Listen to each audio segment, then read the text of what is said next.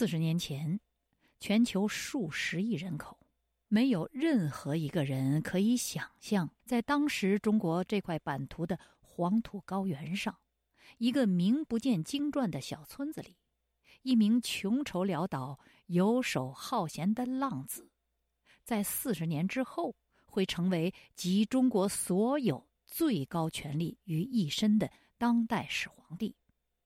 他的一举一动。现在影响着、造就着中国从官场到民间，甚至到海外移民的所有华人的命运。这是一个中国式的权力传奇。常识，非常识，北冥非常识。本台二零一九年开播人文栏目《北冥非常识》。北冥非常时，消解末法社会反人性的常识，彰显中西文明主流正脉。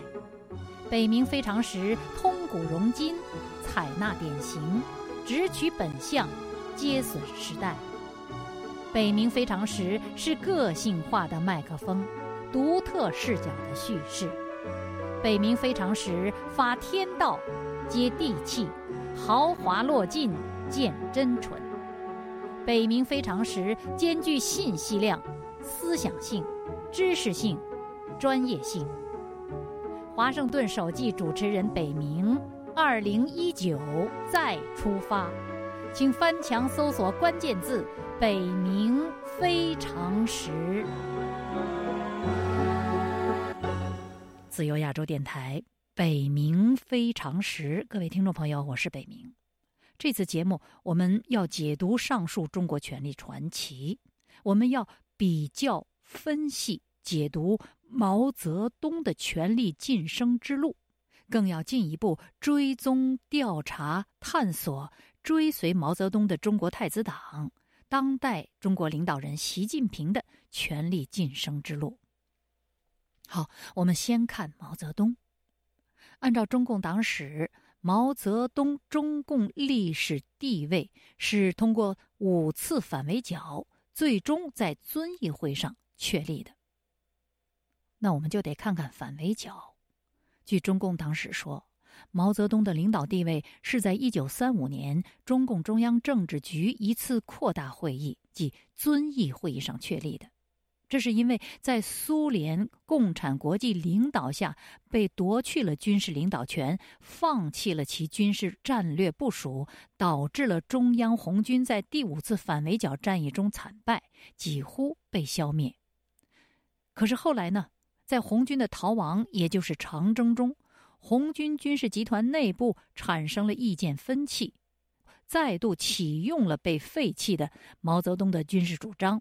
改变了长征的路线，向国军力量薄弱的贵州逃亡，最终占领了贵州北部的重镇遵义，逃过了这一大劫，免于了红军的灭亡。所以，毛泽东在后来的遵义会议上确立了自己的地位。但是，来自中共内部的知情人的另一种陈述，显然更合乎历史事实，这就是第一、二、三次反围剿。是朱德和毛泽东共同策划的，指挥呢，则是以稍后任中央革命军事委员会主席的朱德为主。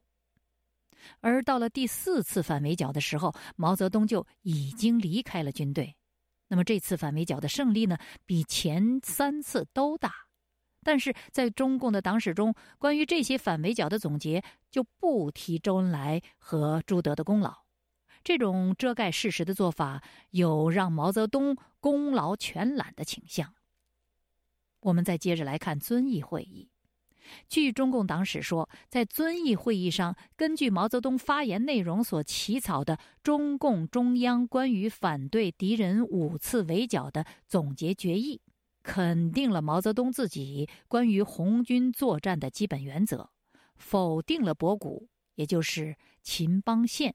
还有李德等人的军事主张，改组了中央领导机构，取消了博古和亲苏军事顾问李德的最高军事指挥权，推选了毛泽东成为政治局常委，并且使毛泽东加入了中央军事指挥领导的工作。所以呢，中共党史说是遵义会议确立了毛泽东的军事领导地位。后来的中共党史是这样书写这段历史的：在危急的关头，毛泽东挽救了红军，挽救了党，挽救了中国革命。但是，中共党内知情人的另一个说法却是：遵义会议上，虽然毛泽东成为中央常委，并参与了军事上指挥领导的工作，但是在军事上，朱德。周恩来的领导地位并未动摇，周恩来是最后的负责者，而在红军逃亡的长征途中，被归功于毛泽东的出奇制胜的、导致红军命运转折的那个战役，叫做四渡赤水，是朱德和毛泽东共同指挥的，命令呢是以朱德的个人名义下达的。再有。中共党史称，遵义会议确立了毛泽东在党内绝对的领导地位。这个说法呢也不准确。中共党内的反对意见认为，遵义会议只能说是实际上形成了毛泽东的领导地位，不能说是确立了。说确立缺乏根据，因为毛泽东当时并非中共最高领导人，遵义会议以前不是，遵义会议之后也不是。听众朋友，关于这段历史，中共党内私下的反对意见，我们无从得知，因为这些都是共产党的秘密。但是，中共党内公开的反对意见来自朱德的秘书陈友群。这是陈友群在一九八零年，中共四千高级干部召开会议，讨论关于建国以来党的若干历史问题的决议草案时发言。说出这些意见的陈友群的这些意见，当然没有向全社会披露。以后我有机会将向您披露他这次发言的全部内容，这是后话。通常都说战争时期靠打仗，和平时期搞建设，这是当权者的责任，也是权力集团内部个人权力的来源。虽然中共内部关于遵义会议的毛泽东的权威确立这个问题上有异议，但是无论中共内部有多少争论，无论他们如何改写历史，在战争时期，毛泽东确实是在军事斗争和军事逃亡中初步登上中共领导舞台的。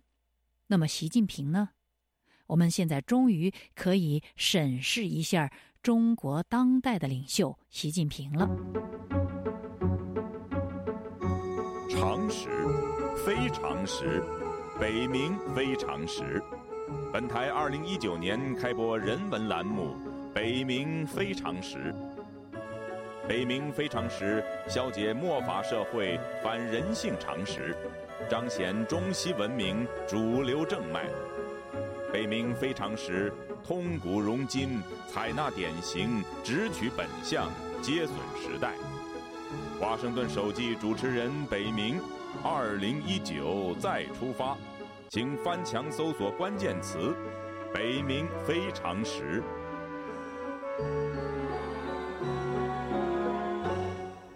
虽然都是中共领导人，虽然习近平也立志在中共的朝廷里边找人生。虽然他也住过陕西的窑洞，但是习近平与毛泽东最初的进爵之路确实不同。早年，习近平的父亲在文革中挨整，就是习仲勋在文革中挨整，没有福分让他继承，反而使他成了黑帮子弟而受到牵连。一九六八年年底。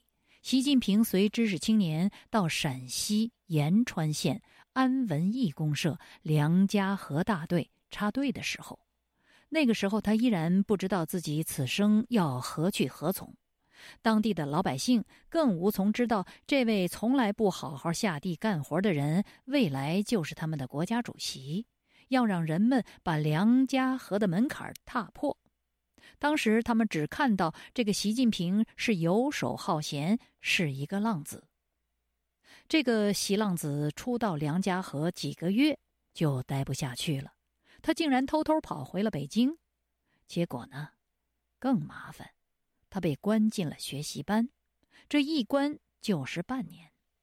那个时候，他的父亲习仲勋还在北京的卫戍区接受所谓的监护。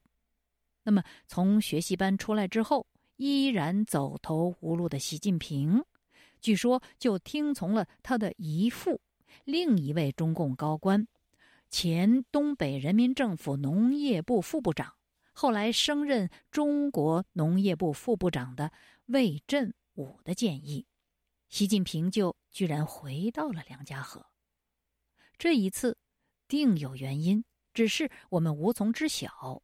习近平回来之后，就一改从前懒惰的习惯，努力的劳动。据说这一次赢得了当地农民的认同。关于习近平偷偷的跑回北京，被弄进学习班学习了半年之后，又回到梁家河的这段历史，中共的媒体上似乎没有提及。所以我们也没办法知道习近平半年学习班之后是什么时候回到梁家河的，我们也不知道他的思想为什么就有了如此大的一百八十度的转变，忽然从一个浪子变成了一个农民认可的好农民。我们知道的只是，那个时候在文革期间废除的。高考制度在一九七零年以群众推荐、领导批准、选拔的方式变相的恢复了，而在一九七三年这一年，延安地区有两个清华大学的工农兵学员的名额非常珍贵，竟然全部分配给了习近平所在的延川县。那么，回到梁家河的习近平对上清华大学这件事志在必得。他一九七三年当年就申请入学，而且把三个志愿全部填写成清华大学。看上去，习近平从北京回来以后就有了生活的具体目标。他除了争取上清华大学。在那一年，也就是同一年，一九七三年，他还开始申请入党。据报道，为了成为这个党的一员，他曾经多次递交加入共青团和共产党的申请书，但是屡被驳回。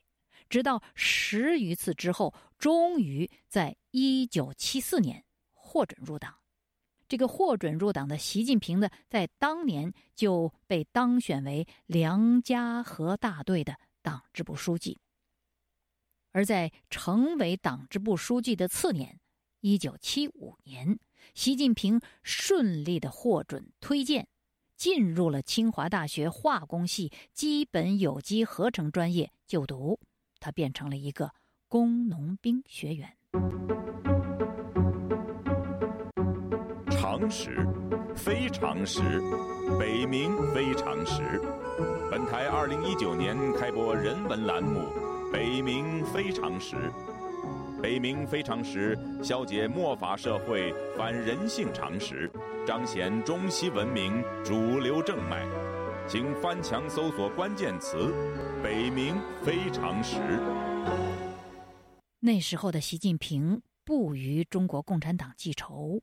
他不追究父亲在文革期间挨整的原因，他继续跟着这个党，在权力之路上走下去，这应该是完全可以理解的，因为毕竟以那个时候信息的封锁、知识结构的有限、社会环境的封闭，一个年轻人要想出人头地。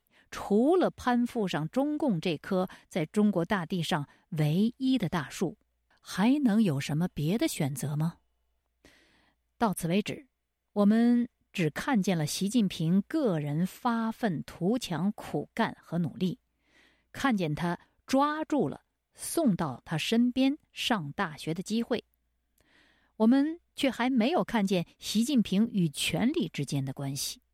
这个普普通通的工农兵学员，居然在后来接近了权力中心，这其中必有故事。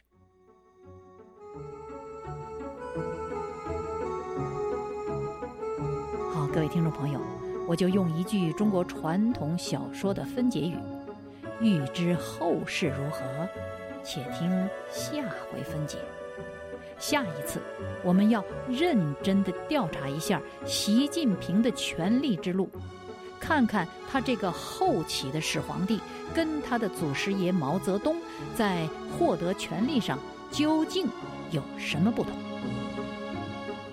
这里是自由亚洲电台《北冥非常时》，我是这个节目的撰稿主持制作人北冥，谢谢您收听，我们下周同一时间再会。Thank you.